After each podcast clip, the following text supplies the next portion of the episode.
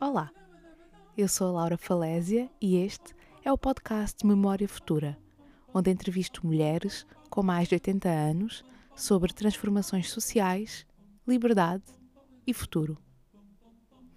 Em cada temporada, converso com uma pessoa ao longo de vários episódios. Nesta temporada, falo com a Amélia Espiridião Oliveira, de 86 anos, sobre ganhar consciência política, comunismo e ser filha de um patrão. Eu sou Amélia Vitorino Marques, o meu nome de solteira. Quando casei, como era moda e parecia mal não, não naquela altura não, não adotaram o nome do meu marido, eu adotei o nome do meu marido, que era Espiridião de Oliveira. Portanto, sou Amélia Vitorino Marques Espiridião de Oliveira. Quando eu casei, debati-me muito com esta questão da adoção do nome do meu marido. Há um sentimento de posse por trás disso, patriarcal até, esclavagista e tudo. Como se a mulher ficasse ao serviço do homem, como se uma pessoa passasse a ser da outra pessoa. Quando Malcolm X foi preso, converteu-se ao islamismo e adotou o apelido X, X. Esta mudança de apelido simbolizava a sua rejeição do nome Little, que era o nome da família que tinha escravizado a sua família. Renunciando ao nome, ao usar um X para simbolizar a identidade africana desconhecida, é como se assinasse ele próprio a sua carta de alforria. No livro Bichos de Merda, Aristóteles, Fêmeas e outros monstros degenerativos, bicho escrito como B-I-C-H-X-S, P. Feijó também usa o X como reivindicação. Parafraseio a P, contextualizando. É deste gesto de leitura e escrita das entrelinhas que surgiu o termo bicho, B-I-C-H-X-S, que dá título a este texto. É um conceito cheio de referências intraduzíveis. Bicha, por exemplo, não tem tradução, mas traduz a intensidade da violência e do júbilo, o uso dessa palavra entre nós e contra nós. Nunca ouvi bicha sem ouvir bicho. Faz parte do seu universo este sentido de criatura esquisita. Nem o bicho, nem a bicha encaixam na taxonomia socio-animal. Além de bicha e bicho, há ainda o X, essa intervenção queer na linguagem que exige uma consideração não determinada pelo género e que vá para lá da dicotomia homem-mulher. E P conclui exatamente assim. Quem nos tenta rebaixar não sabe quão visceralmente conhecemos a imaginação, a potência e a monstruosidade dessa baixeza. E como dizem os ingleses, até uma minhoca se agita. E em que ano é que nasceu? 1938, o ano em que começou a Segunda Guerra Mundial. E foi na Segunda Guerra Mundial que eu comecei a ter a dar conta de mim.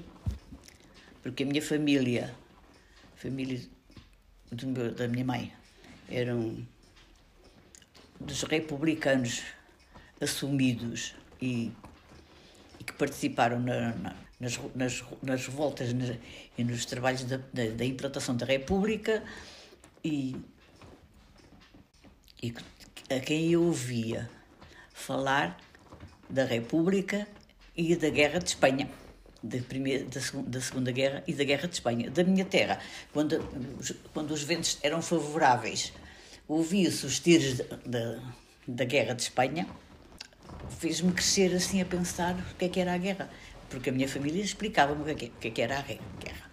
Os meus pais tiveram que tipo, problemas familiares. Meu pai veio viver para o Conselho da Chamusca e eu tinha dois anos e fiquei com os meus avós maternos e a minha mãe longe dos meus pais.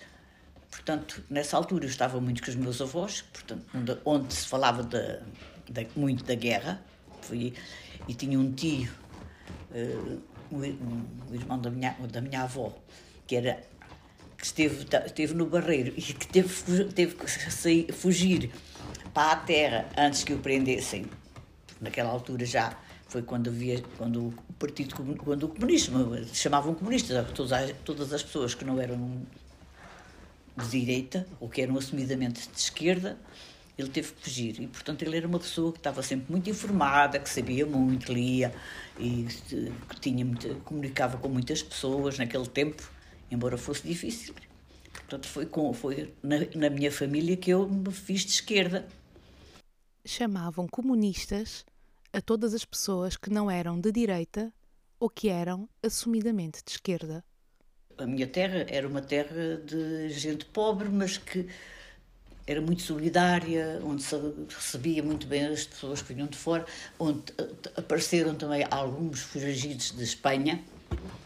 E, portanto, eu estava habituada a que eram bem recebidos e apoiados e escondidos se fosse necessário. Na fronteira, contrabandeavam-se atoalhados, lençóis, coisas de mercearia, grãos e, sobretudo, café. Havia várias fábricas de torrefação na região e o café que de lá saía era muito melhor do que o espanhol. No regresso, as pessoas portuguesas traziam bacalhau, louças de pirex, chocolates e bolachas das marcas internacionais que Salazar não autorizava a importar para Portugal. E também castanhas secas. Também vinham pessoas de Espanha a fugir à Guerra Civil, que durou até 1939.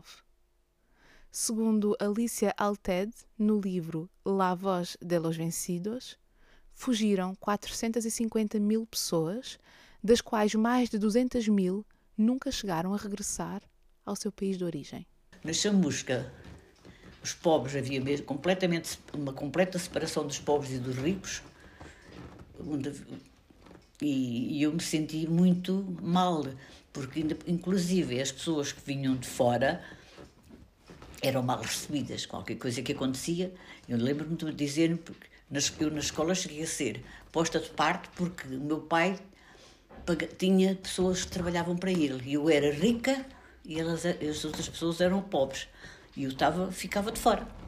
Portanto, não sofri muitas vezes embora eu não, me, eu não me sentia rica, porque nós vivíamos com tantas dificuldades. Eu lembro-me de ter vivido numa casa horrível, e isso que chocou-me imenso.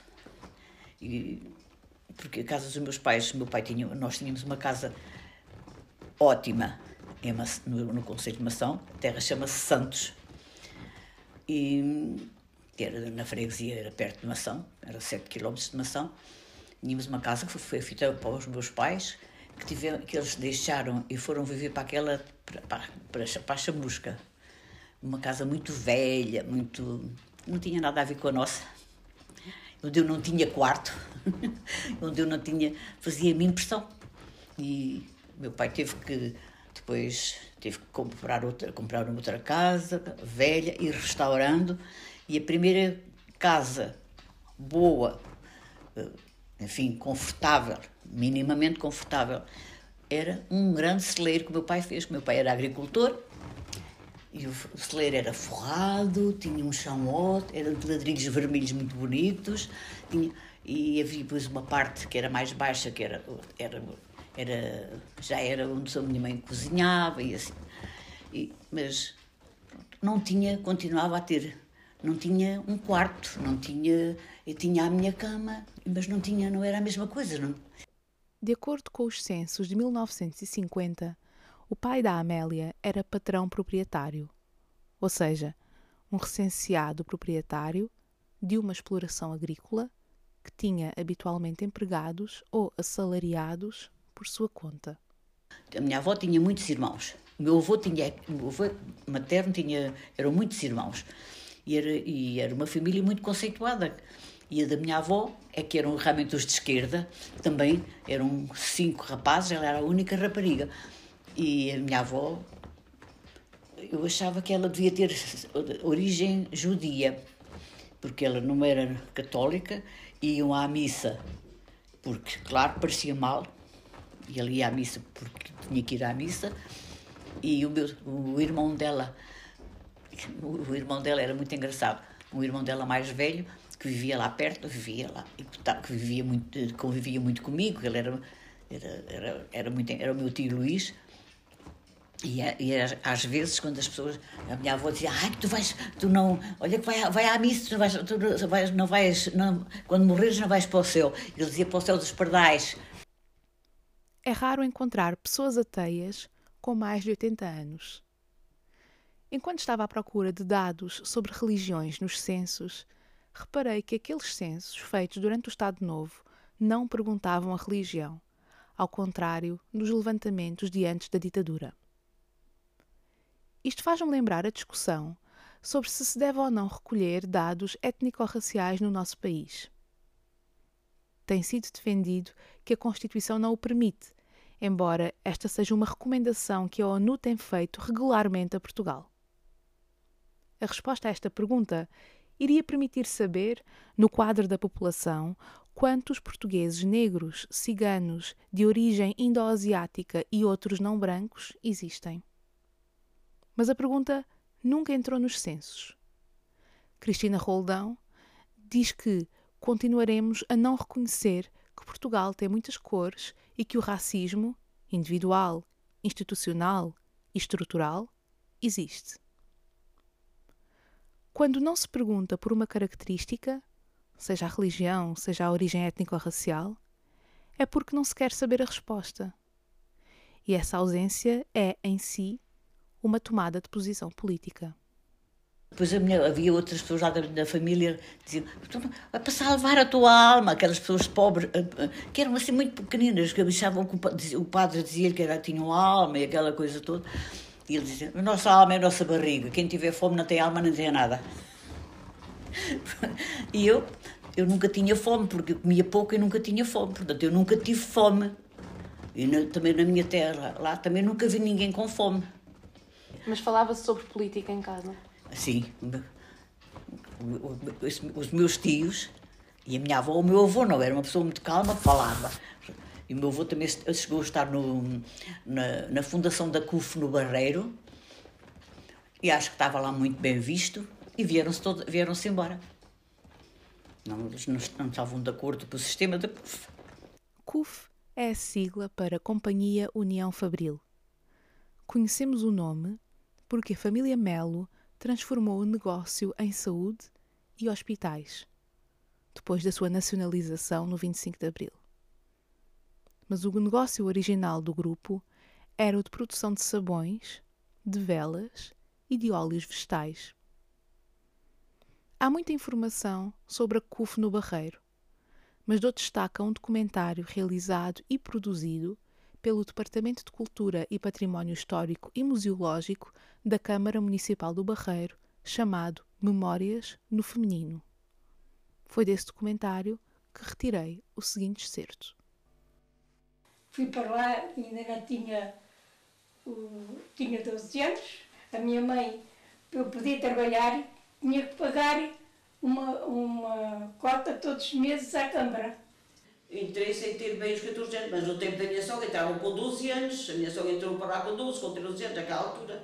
Mas na minha altura era, o mais era 14 anos. Tínhamos de ter aquele peso, eh, aquela altura, naquela altura lembro-me de levar uns sapatitos, mais, um saltito, também nos emprestaram para eu chegar àquela altura.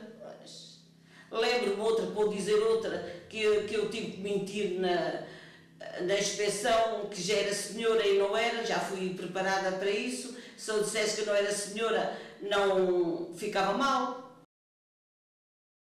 Lembro perfeitamente da comida ser racionada. Nós nunca tivemos, nós tínhamos senhas também, mas como os meus avós tinham, eram agricultores naquela terra razoáveis, meu, meus avós tinham, tinham uma parte, havia um lagar que era dividido em 24 aves. O meu avô tinha três 24 aves, portanto tinha o oitavo.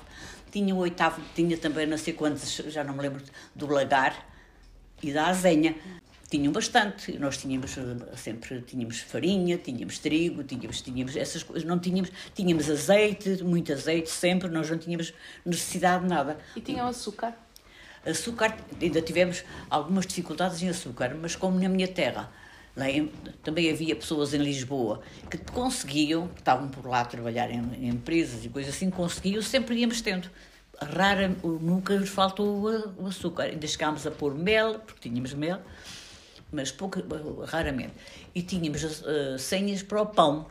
Uh, minha mãe uh, ia lá comprar com as senhas, mas nunca foi, nunca tivemos assim a necessidade, nunca utilizou as senhas do azeite, como tínhamos aí depois meu pai tinha também quando depois comprou eh, quando tivemos a nossa, a nossa, meu pai comprou uma propriedade que tinha azeite, portanto nós também tivemos sempre azeite desde pequenina, minha mãe também cultivava, tínhamos lá, tínhamos a horta e isso, também nunca precisávamos de nada, e a minha mãe cedeu as senhas do pão, ainda me lembro que eu é que ia buscar o pão, pequenita, ia buscar o pão para essa pessoa, como se fosse para, a para mim, e dávamos as senhas a, dávamos as senhas a uma pessoa que era, era era uma, uma, uma senhora que eram os pais, os, ela e o marido eram os padrinhos do meu irmão.